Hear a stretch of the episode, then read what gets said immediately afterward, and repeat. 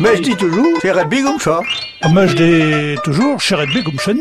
Non, c'est rugby comme ça. Alors, alors, chat ou chenna Moi, je dis que c'est rugby. Bonjour à tous. Chez Pierre de l'association normande Alfred Rossel qui prêche. Annie ne va prêcher de marchi, du verbe marchi. Marchi, c'est avant tout marcher. Marcher sur ses pieds, mais aussi marcher à quatre pattes ou à vélo. C'est avancer, parcourir. Alors, des exemples. Marchi drig et menu, ou marchi cum sounette. C'est marcher à petits pas rapides. Marchi liement, au contraire, c'est marcher régulièrement, marcher sans à-coups. On peut aussi marcher à nu chapin, pieds nus, ou à chapin couche, en chaussettes. On peut marcher à l'écartillis, ou en kirillé et leïsen, marcher les pieds écartés.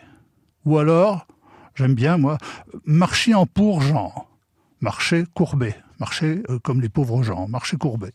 Ou marcher au bâton, marcher avec une canne. Tout ceci se rapporte surtout à la démarche.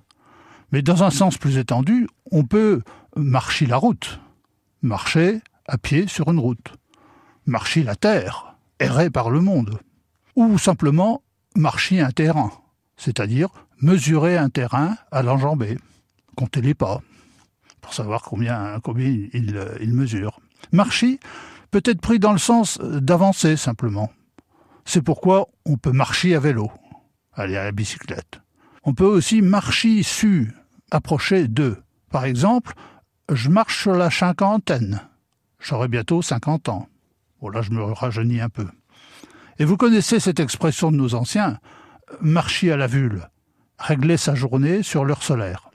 Un sens assez particulier de marcher, qui est bien connu dans la région, c'est celui de faire du porte-à-porte pour prévenir le voisinage lors d'un décès. Et celui qui marchait comme ça, dans tout le village, c'était le marchou. Une dernière expression qui nous vient de Jersey. Marcher comme un doyen qui va au palais. C'est marcher lentement et majestueusement. Bonjour et habitez